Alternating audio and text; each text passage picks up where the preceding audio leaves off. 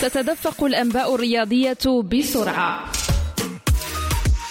من ملعب إلى آخر في المغرب وإفريقيا وعبر القارات. آخر أخبار اللاعبين والأندية والمنتخبات وسائر الرياضات. في موعدكم اليومي مختصرات رياضية مع محمد أمين علام على ريم راديو.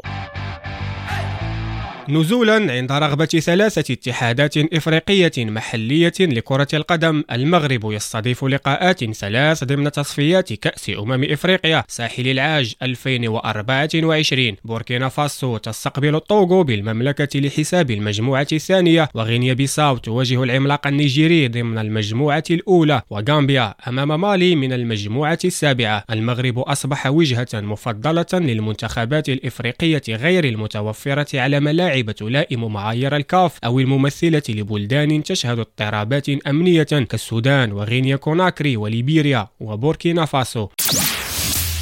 من احتضان المغرب للأفارقة إلى احتضانه للعالم. ريال مدريد الذي يخوض هذا المساء لقاء هاما بالرباط أمام الأهلي المصري لحساب نصف نهائي كأس العالم للأندية. انضاف إلى قائمة غائبيه ماركو أسينسيو بعد تعرضه لإصابة في حصة أمس التدريبية بمركز محمد السادس بسلا وبعد إنجاز فريقه أمس الثلاثاء قدم رئيس نادي الهلال السعودي الشكر للمملكة المغربية على حسن ضيافة الوفد السعودي خاصة وكل الوفود المشاركة بشكل عام مؤكدا على رغبة الهلال الكبيرة في تقديم أداء مشرف للكرتين العربية والآسيوية في نهائي كأس العالم للأندية.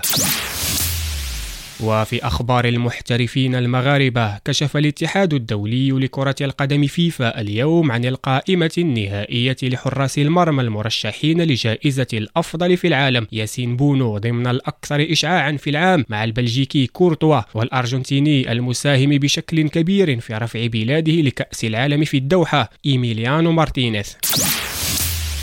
والختام بدوري المحترفين الأمريكي لكرة السلة ال NBA ورقم نجم لوس أنجلوس ليكرز ليبرون جيمس بغدوه أفضل مسجل في تاريخ المسابقة. 38 نقطة سجلها على أوكلاهوما سيتي ثاندر. جعلت رصيده الإجمالي 38390 نقطة. متجاوزا رقم كريم عبد الجبار الصامد ل 39 عاما.